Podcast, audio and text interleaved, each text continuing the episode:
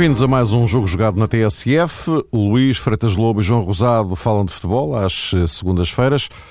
Meus caros, hoje temos uma agenda recheada. Estamos a caminho, a caminho do fecho do mercado em Portugal, é à meia-noite.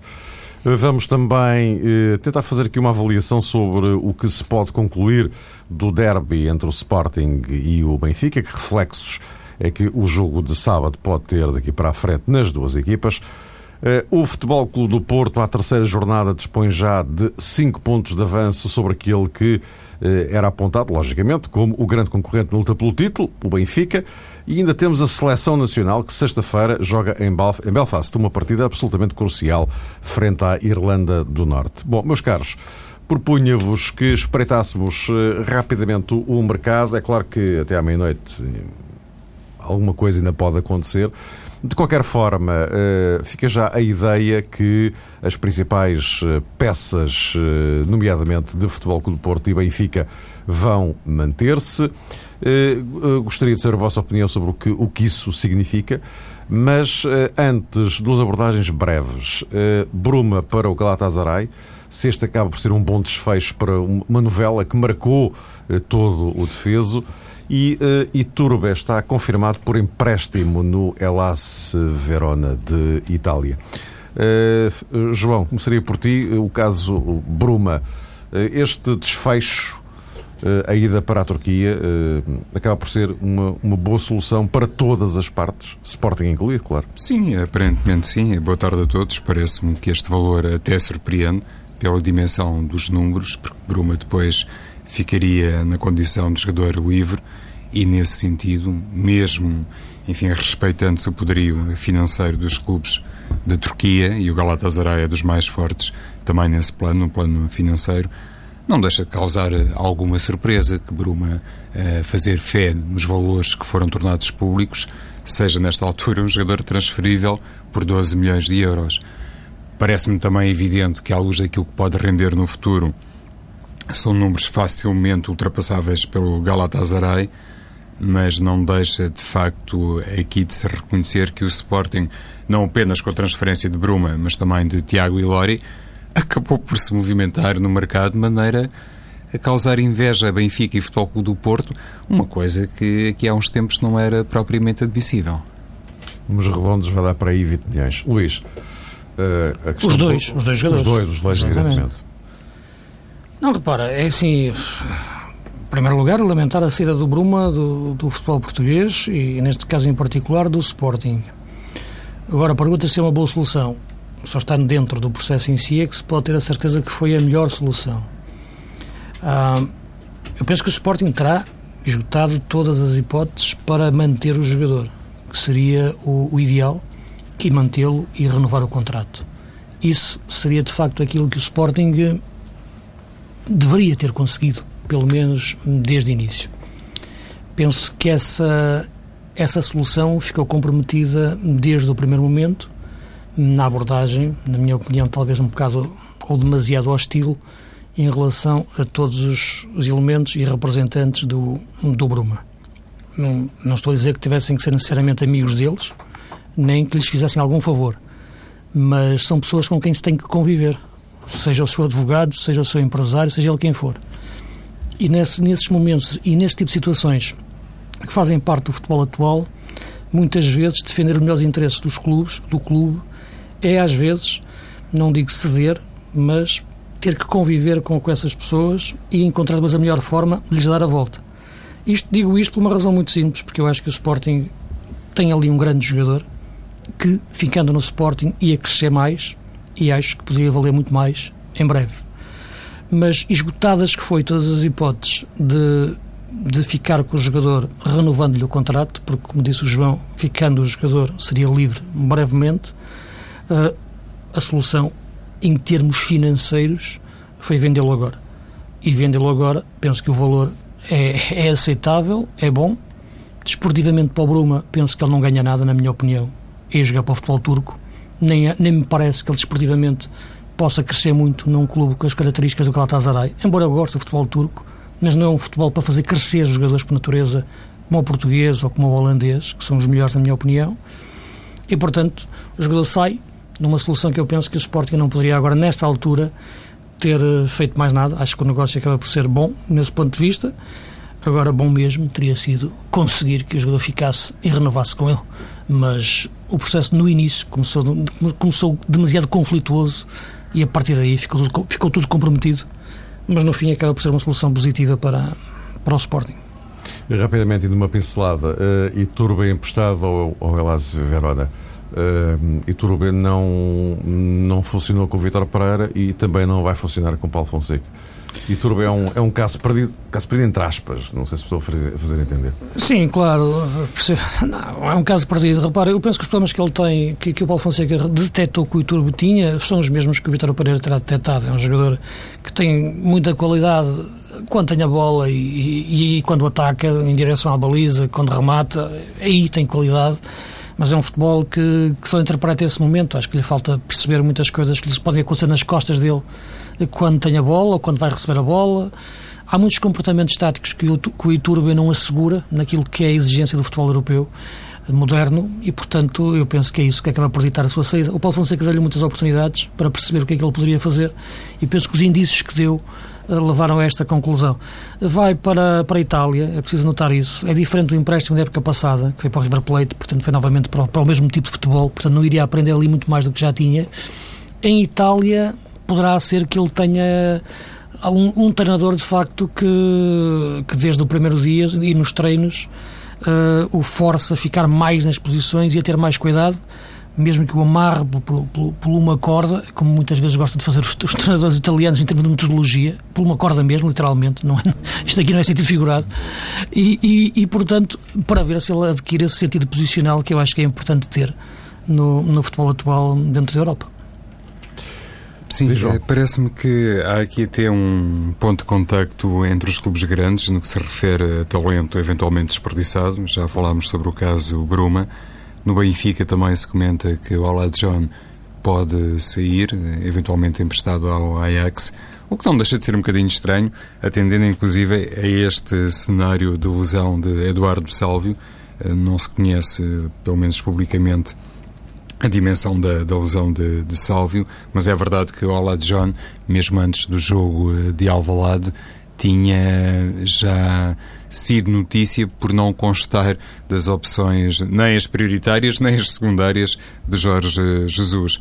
E no caso eh, concreto de Iturbe, presumo que hum, Paulo Fonseca também desperto para esta uh, boa revelação que acabou por eh, protagonizar nas primeiras jornadas eh, o Licá, entendeu que não valia a pena ter ali um jogador sempre na sombra e ainda por cima com algumas dificuldades em aceitar um papel eh, porventura de segundo plano.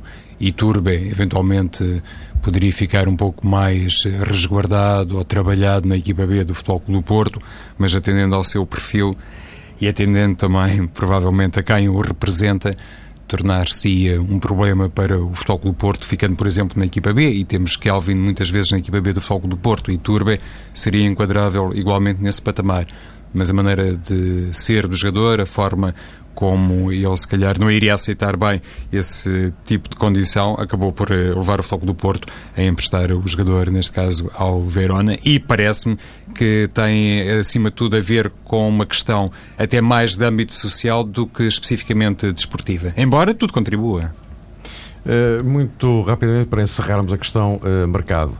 À partida, e menos que até ao final da semana surja alguma ofensiva do leste, Uh, o Porto e Benfica vão ficar com as suas principais uh, peças. Uh, que, que, implicações é que isto pode ter no, no, no, campeonato, sabendo-se que, como se falou aqui várias vezes, inclusivamente, Porto e Benfica tinham plateios muito fortes e, à partida, vão ficar exatamente como estão. É assim, Mário, nestas coisas temos sempre que separar aquilo que é o interesse financeiro do interesse desportivo os clubes eh, grandes, muitas vezes, temos salientado isso nos programas, têm também interesse em fazer as chamadas mais-valias, em transferir eh, jogadores que depois permitam, se calhar, ou um reequilíbrio das finanças, ou pelo menos, do ponto de vista da tesouraria, ter uma visão mais desafogada mês a mês. É verdade que ainda não terminou eh, o prazo, o deadline para a venda de jogadores, sobretudo para determinados mercados, conforme eh, sublinhaste há pouco. Mas eh, parece-me, por exemplo, no caso do Benfica, há uma questão que escapa um bocadinho à vertente financeira e à vertente desportiva, ou por outra, tem a ver com estas duas vertentes, mas ainda tem a ver com um fator, e obviamente essa questão relaciona-se com Oscar Cardoso, porque, ao que parece, continuará ao serviço do Benfica, ao que parece, eh, sublinho, pelo menos já foi utilizado no desafio de Alvalade, e a permanência de Cardoso, ao contrário daquilo que vai acontecer com Melgar Erro, levanta aqui uma questão que também é de natureza disciplinar. E normalmente, quando abordamos o caso Cardoso, somos sempre obrigados também a focar aqui o nome de Jorge Jesus. Parece-me que, independentemente uh, dos muitos golos que Cardoso possa uh, marcar ainda ao serviço do Benfica, que a continuidade uh, deste avançado paraguaio não representa propriamente a melhor solução para o Benfica. O Luís há pouco dizia sobre o caso Bruma que o ideal seria o Sporting ter sido capaz de preservar, de manter o jogador. No caso do Benfica, eu acho que o ideal seria uh, ter uh, sido capaz de transferir uh, Oscar Cardoso. Perdeu ali o timing, o Benfica num primeiro momento resolveu mal o dossiê, ajudou a baixar e a desvalorizar o jogador, depois não o conseguiu vender, pelo menos pela quantia que Luís Filipe Vieira sempre terá exigido, e neste momento, se ficar Cardoso, percebe-se que o Benfica fica ali com a solução possível, mas claramente não a ideal. Bem sei que há muitos adeptos que, se calhar, esquecendo-se da atmosfera muitas vezes vivida e experimentada pelo próprio Cardoso na luz, acham que é sempre uma mais-valia. Eu tenho uma opinião diferente e penso que isso, mais tarde ou mais cedo, pode vir a ter a repercussão no balneário do Benfica, uma vez que o treinador continua a ser o mesmo homem que Cardoso empurrou eh, no final, eh, eh, depois da final do Jamor diante do Guimarães. Luís, este todo, Benfica-Porto, a manutenção, tudo indica de, de, das peças fundamentais. Em relação à questão do Cardoso, já não, não, vou voltar a repetir, as pessoas já sabem aquilo que eu penso em relação a toda a situação, portanto, não, não, não vale a pena voltar a repeti-lo. Agora, se o Benfica entende que quer ficar com o jogador, apesar do que ele fez, portanto, agora terá, terá que o utilizar da melhor forma né, nesse contexto que, um pouco adverso que, que, que, o, que o João referia. Uh, e, portanto, a partir de agora, irei falar dele sempre como é evidente em, em termos técnicos, em relação àquilo que ele é, como, como, grande jogador e aquilo que poderá ser dentro da equipa do Benfica esta época. Uh, salvo, claro, o enquadramento uh, voltar a, a modificar-se na, na, perspectiva que o João referia.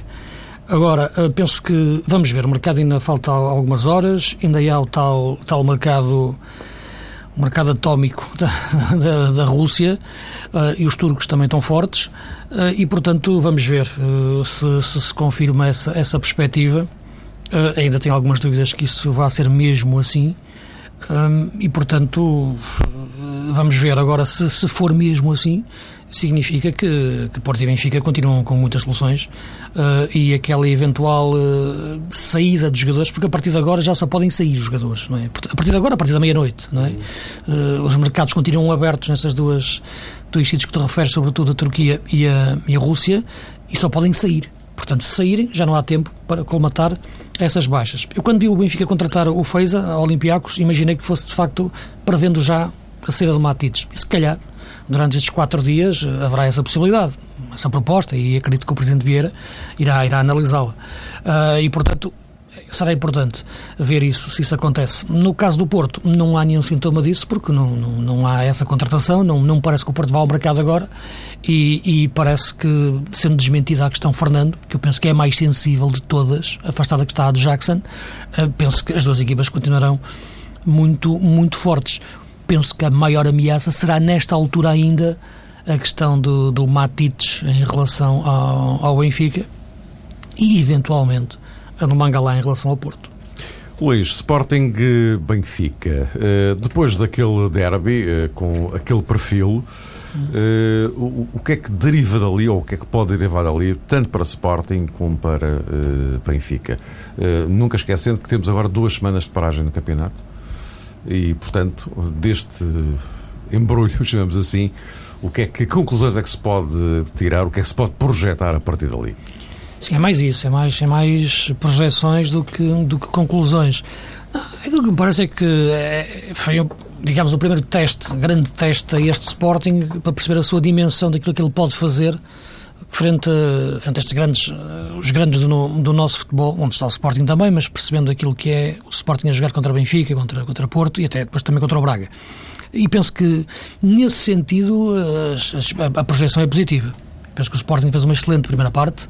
Se perguntares quem é que saiu mais uh, a ganhar deste derby, digamos assim, qual equipa que saiu mais bem projetada para o futuro, penso que foi o Sporting, claramente. Uh, em termos de, de ter mais certezas depois deste jogo, enquanto que o Benfica continua com, com as mesmas dúvidas, digamos assim. Uh, penso que isto não quer dizer que o Sporting não tenha ali muitos problemas para resolver, e tem. Penso que o Jardim tem consciência disso, consciência de, das carências que a equipa tem, das limitações, melhor dizendo, que a equipa tem. Isso foi, ficou muito evidente na forma como ele mexeu na equipa na segunda parte. Eh, porque o Sporting faz uma grande primeira parte, do ponto de vista de pegar no jogo, de assumir o jogo, na dinâmica dos seus médios, no, com a ligação com o Montero, os extremos, muito bem, mas quando quis mexer na equipa na segunda parte, não mexeu na equipa para lhe dar eh, personalidade e autodeterminação de ir à procura do resultado. Não. Deu-lhe capacidade de reagir para ir atrás do que o Benfica fez e anular o Benfica.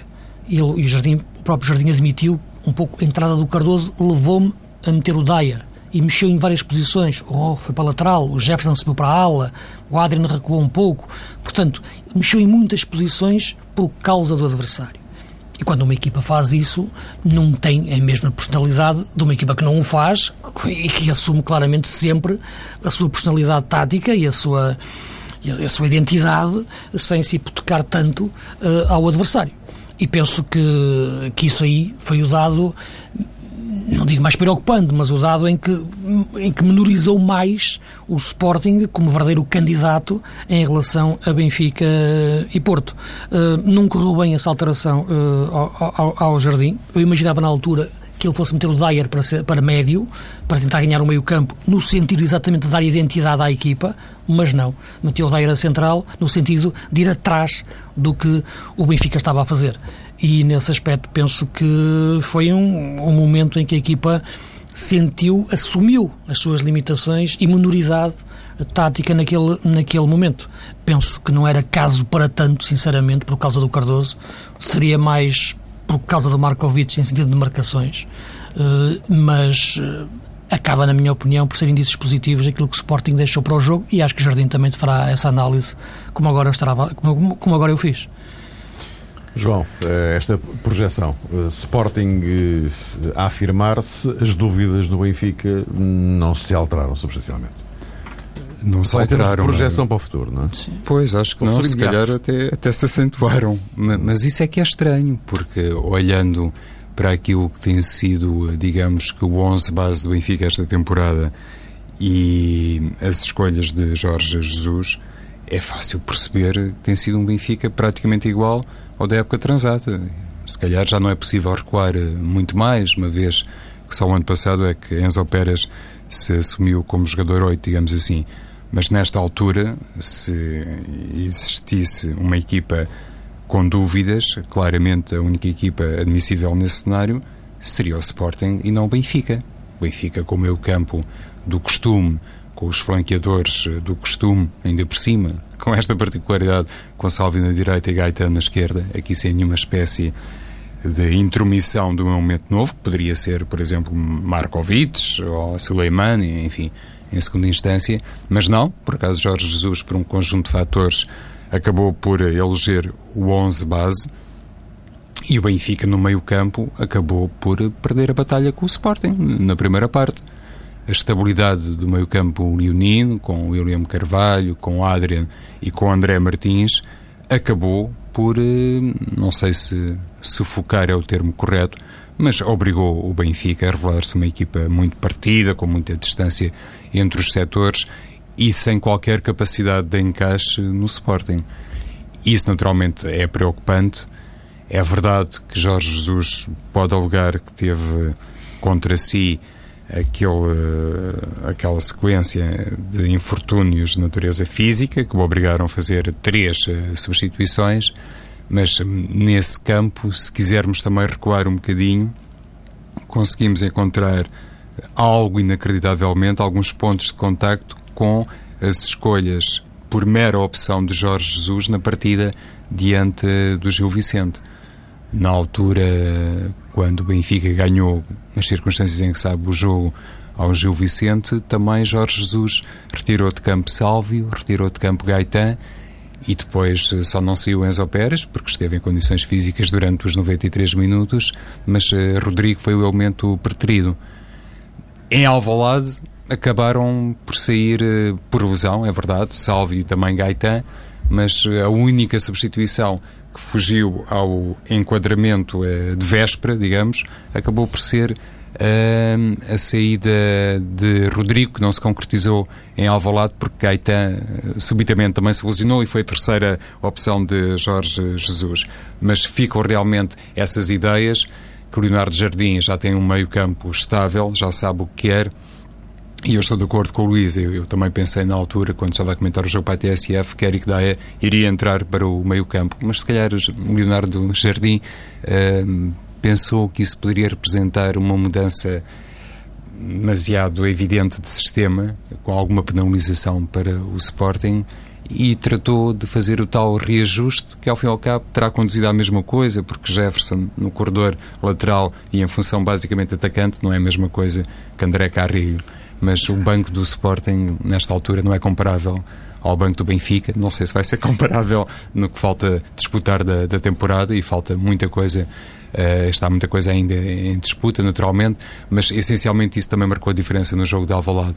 Jorge Jesus, bem ou mal, com muito mérito por ter sido capaz de reagir instantaneamente às lesões ou por força daquele acaso, daquela sequência de lesões, tomou as opções que tomou, mas também tinha gente no banco para isso. O Leonardo Jardim, lá está, sem bruma, apenas com capel, não, não tinha, penso eu, o mesmo tipo de. Uh, pano uhum. para, para, para fazer essas alterações. idêntica, o não, Jardim é teria mais problemas. Teria, sem dúvida nenhuma. Tem, o plantel do Benfica é mais rico e com mais soluções, isso não há, não há dúvida nenhuma. Agora, penso que na, na questão do Dyer seria uma boa solução para o meio campo naquela altura, porque eu, eu sou um admirador do Dyer, portanto, embora eu acho que ele seja melhor central, vejo-o mais como central, mas ele joga bem tecnicamente, ele não é burro nenhum a jogar, não é, não, não é um jogador repara, fisicamente, vês um jogador daquele tipo e imagina um jogador tecnicamente limitado. Ele não, ele tem muita qualidade na forma como joga, critério de passe, portanto eu acho que ele pode perfeitamente jogar a médio, uh, naquele sentido, jogar ali à frente do meio defensivo. E, portanto, eu acho que, que, aí, em relação ao que o João diz, eu não acho que poderia, não daria sinal à equipa de recuar, quer dizer, deu mais este sinal à equipa, de facto, metê-lo a central. Não, de mudança de sistema. De sistema. Ah, sim, poderia não, eventualmente. Se, se, não sei se, se representaria um recuo ou não. De, de, de, a mudança de sistema poderia representar um recuo ou não. Porque imagino que é, o Dai era jogar a médio, estava a pensar que estavas a dizer jogar ali mais próximo do, do William Carvalho e fazer ali dois médios defensivos puros, não é? Seria ou adiantando mais... o William para a posição 8, que ele Por também exemplo, faz bem. É? Já, e já fez isso em outros jogos também, com, com o Reinaldo. Agora, aquilo que me parece que, em relação ao Benfica, uh, sim, três alterações forçadas, condicionam muito o Jorge Jesus. Penso que aquela que condicionou mais o jogo da equipa e na altura em que a equipa estava a crescer, ou ia começar a crescer, foi a saída do Gaeta. Penso que essa sim é que de facto travou o crescimento do Benfica, até porque impediu o Jesus de fazer a substituição que eu acho que seria mais lógica, que era a saída do Rodrigo eh, para fazer entrar uh, naquela altura já, que estava, estava já tinha entrado o Markovic e se mantivesse o Gaetan uh, num flanco, o Gaetan seria um jogador que se trocaria muito bem de posição com, com, com o Markovic. Uh, já estava atrás Ruben Amorim no lugar de Enzo, o Ruben entrou muito bem no jogo e, portanto, a equipa poderia manter muito bem esta, esta forma de jogar, este equilíbrio dentro, dentro do seu daquela forma mais compacta, digamos assim, aquela, aquela, aquela segunda versão do jogo do Benfica que, que mete um terceiro médio mais puro, como poderia ser Gaetan no jogo. Sem Gaetan, acho que a equipa perdeu essa hipótese de, de controlar o jogo de melhor forma na, na segunda parte e depois acabou a pagar um bocadinho o desgaste físico na parte final. Ou seja, João, se ias concluir. E acrescentar uma coisa a propósito do que o Luís há pouco estava a dizer e deste adiantamento ainda do Jefferson para médio ala, médio ala correto, Luís. Jefferson, uh, em contraponto, por exemplo, com a atuação de Bruno Cortes, revelou outra coisa, e há pouco falávamos do mercado, daquilo que têm sido as operações de mercado do Sporting, as operações de venda em contraponto com esta aparente apatia uh, do Benfica, lá está, não se sabe se Matites ainda pode sair ou não. Luís Vieira colocou Fasquia no plano mais alto milhões, possível. 50 milhões, pois. Mesmo por Matites, parece ser assim uma verba uh, demasiado estrondosa, mas pronto, às vezes há coisas que realmente nos escapam à compreensão. E... E, e, e, então, uh, não, e dizer que, que, o Benfica, independentemente de ter basicamente a mesma equipa do ano passado, continua a revelar na lateral esquerda um, problema gritante. Penso que só não vê quem não quer. O Sporting socorreu-se de uma solução que estava à vista no Estoril Jefferson e parece-me claro, comparando, por exemplo, estes dois defesas, estes dois laterais, que nesta altura o Sporting tem mais motivos para pensar que fez um negócio melhor do que o Benfica com Bruno Cortes e esse aspecto e não agora, deve ser. E agora, pelo menos até janeiro, esquecido. não vai fazer. E há outro caso que eu acho que, que, dizer, que, é, que, é, a forma como se desfez o Melgarejo, sinceramente. O Melgarejo, há um ano atrás, tinha sido uma época fantástica no Passo de Ferreira. É o Passo de Ferreira, é verdade, mas percebia-se o que, é que era o jogador como extremo, ia marcar golos. O Jorge Jesus quis forçá-lo como lateral de esquerdo. Uh, ele aprendeu algumas coisas lateral esquerdo, mas de repente deixou-o cair com, com um estrondo e o jogador nunca mais se levantou e agora foi, foi dispensado. Né? Foi transferido, melhor dizendo. E parece-me que pelo meio se perdeu um excelente jogador como o Melgarejo. Não, não, é, não é um fenómeno, não é, não é, não é um grande craque, mas é mais qualquer coisa do que um, um banal lateral esquerdo, como foi quando esteve no Benfica. É mais do que isso. É um bom avançado. Uh, passado o uh, derby, o Futebol Clube Porto completou o pleno, três jornadas, três vitórias. Uh, e em relação àquele que era o seu principal concorrente, era e é o seu principal concorrente, mas era já apontado desde o início, o Benfica, dispõe agora de 5 pontos de avanço. isto, 5 pontos à terceira jornada, João, isto pesa muito, ou, enfim, ainda faltam 27 jogos, não é? Pesa muito por, por, duas razões, eh, Mário. A primeira, penso que é aquela mais facilmente observável e tem a ver com aquilo que normalmente o Futebol do Porto costuma protagonizar quando tem uma vantagem no campeonato e quando sente que o concorrente direto já está, digamos que a uma distância bastante razoável. Não é muito comum ver-se o Futebol do Porto desperdiçar vantagens, independentemente de elas se situarem no primeiro terço da temporada ou até no último um bocadinho ao contrário, o Benfica e sobretudo o Benfica de Jorge Jesus já habituou os seus adeptos a desperdiçar essas vantagens, o que torna a situação, obviamente, uh, preocupante uh, em dose dupla para quem é adepto uh, do Sport Lisboa e Benfica. Por outro lado, o, o calendário, um bocadinho à semelhança do que aconteceu na época transada, reserva-nos para a 30 jornada um Futebol do Porto Benfica e por aí também se entende que há, pelo menos do ponto de vista teórico, uma vantagem para o Porto, porque se as coisas eventualmente nessa altura estiverem mais aproximadas e a luta for mais renhida, teoricamente jogando em casa, recebendo o Benfica eh, na última jornada, terá também outras eh, condições.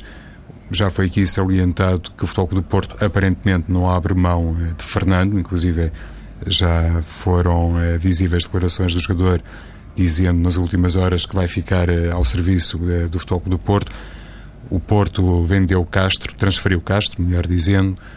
nesta altura, se perdesse Fernando, se calhar ficava ali com uma situação complicada. Por aí também se entende que este Futebol do Porto, nesta altura, além de olhar para mais um título português, se calhar aquilo que marca a preocupação dos adeptos, dos responsáveis pelo Futebol do Porto, é também uma carreira longa na Liga dos Campeões e isso pode explicar não apenas a permanência de Fernando, mas também de Mangalá e, e de Jackson Martínez. Luís, estes cinco pontos já pesam muito nesta altura ou ainda é muito cedo? Ainda é muito cedo, mas uh, os estrangeiros gostam de dizer que isto não é como começa, é como acaba, não é? Mas muitas vezes a forma como acaba é condicionada pela forma como começa, é? Porque isto no fim soma-se os pontos todos. Embora, uh, como é evidente, que a margem de recuperação ainda, ainda é ainda é enorme, mas 5 pontos mais que os 5 pontos em si, é os sinais que foram dados para serem construídos estes 5 pontos de vantagem, eh, que a manterem-se tem mais tendência a estes 5 pontos aumentarem do que se encurtarem, isto é, o Benfica, pensando-se no Benfica como mais sério concorrente do Porto, se aproximar. E esta é a tendência principal que eu acho que sai da questão dos 5 pontos, não os 5 pontos em si, mas o que estes 5 pontos disseram, esta, esta diferença não há, nesta altura ainda, muitas razões para pensar que, que, que vai ser muito diferente daqui para a frente. Mas repito que, é, que, que, a questão do mercado é muito importante, a questão do Matites é muito importante. Toda a gente fala de facto que o Matites melhorou muito o futebol do Benfica em relação àquilo que era Ravi Garcia. O Matites agora sai muito mais com a bola, a equipa do Benfica está melhor. Mas eu acho que há uma pessoa que ainda não se convenceu disso, que é o Jorge Jesus eu acho que o Jorge Jesus preferia ter o Ravi Garcia na equipa do que este Matites. Mesmo este Matites que as pessoas enchem de elogios. Porque o Matites não lhe dá o equilíbrio defensivo que ele quer daquela posição.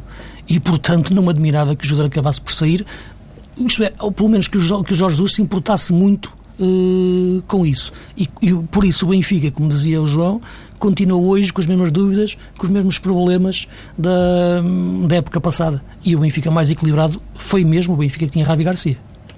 Meus caros, temos 4 eh, minutos, dois para cada um de vocês, para espreitarmos aqui a Seleção Nacional. Sexta-feira o jogo é em Belfast com a Irlanda do Norte, eh, mais um jogo que Paulo Bento classifica de muito importante, mas não decisivo e eu começo a ficar um pouco confuso, eh, afinal, quando é que chegam os jogos decisivos. Hum. Mas é curioso que ainda hoje à tarde, na concentração, o João Moutinho dizia que o único objetivo é ganhar o jogo. Não há nenhum. Eu, Luís. Eu, eu acho que enfim, o Paulo diz isso, se calhar para tirar um pouco de pressão, não sei, para tentar desdramatizar o jogo porque não é, não é possível. O jogo é decisivo, de facto. Não é possível perdermos na Irlanda e dizermos que vamos continuar a ser, ser candidatos, pelo menos ao primeiro lugar. Porque nesta altura, repara, a Rússia perdeu na Irlanda, portanto foi um, um resultado surpreendente. Ficamos a um ponto da Rússia. A Rússia tem que jogar com Israel em casa, tem que ir ao Azerbaijão no último jogo, que é um jogo complicado, sei que é o último, enfim, mas. E, portanto, eu acho que estamos, eles, eles estão pressionados. Uh, e, portanto, eu acho que, que, é um jogo muito importante. É decisivo, como é evidente, uh, para conquistarmos, claro, o segundo lugar, não é? que, mas isso parece-me que está, está praticamente conseguido, até porque há um Rússia e Israel a seguir, e, e, e, portanto é um jogo que temos que, temos que ganhar. Esta equipa da Irlanda é uma equipa que, que não, não inventa muito na forma de jogar, tem um futebol essencialmente físico de cruzamentos. Uh, penso que ganhou a Rússia porque a Rússia fez uma péssima exibição e inventou um ponta-lança que nunca tinha jogado, que lhe estragou o jogo todo. Eu penso que o Capello não volta a fazer aquilo que fez na Irlanda uh, e, e, e, portanto, eu penso que temos que ganhar o jogo e, e a partir daí encararmos o play-off, que é o mais, que é o mais natural. Visto que a Rússia tem, tem três jogos para, para ganhar, embora o jogo na, com o Azerbaijão será sempre um jogo difícil. João, eu, eu basicamente, claro, uh, queria dizer, uh, Mário, e, e pedindo desde já desculpa ao Hugo Almeida, sei que ele não me leva a mal, mas eu acho que se fez justiça com esta chamada de Nelson Oliveira, que eu não conseguia compreender como é que Nelson Oliveira, depois de ter sido chamado por exemplo, para o confronto com a Holanda, depois começou a marcar golos pelo Rennes e ficou excluído da lista de Paulo Bento, não é? Quer dizer, não se percebe muito bem. Bem sei que há outros fatores que têm a ver com a estabilidade do grupo, com o bom momento indiscutível de Alder Postiga, o que é uma excelente notícia. Sim, mas é verdade, na altura, em que, ele, na altura em que ele começou a marcar golos foi quando ele saiu. Foi quando, quando não fora. jogava, quando estava, era convocado. É muito estranho, Luís. Mas, mas pronto, é agora lá está ele outra vez, Nelson Oliveira, e vai à verdade que Paulo Bento, noutras ocasiões, lembrou-se sempre de Nelson Oliveira. Eu também acho que, que a Adriano merecia estar entre os convocados, mas ao que parece também João Moutinho está no pleno da sua condição, fez agora uma ótima partida pelo Mónaco, é mais uma excelente notícia, e também já percebemos, mercê do confronto entre o Zenit e Passos Ferreira, que Dani está muito bem, ou seja, Meireles também já disponível.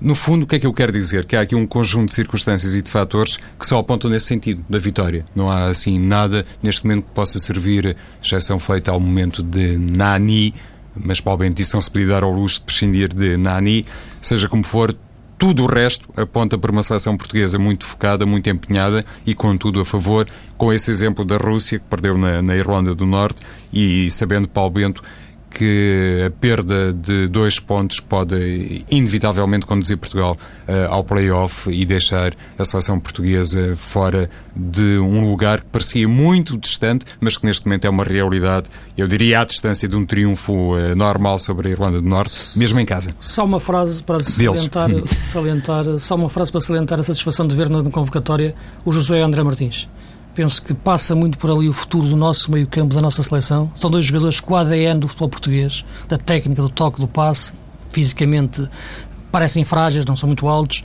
uh, também não são baixinhos, uh, e são os tais, o tipo de jogador que incorpora a nossa forma de jogar.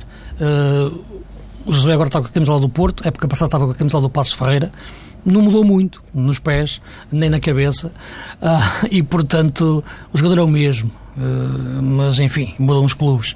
E fico contente de os ver na seleção porque eu acho que é por ali que a nossa seleção pode crescer em termos de futuro. Meus caros, voltaremos a encontrar-nos na próxima segunda-feira e aí já com dados muito concretos sobre a prestação de Belfast. Até para a semana.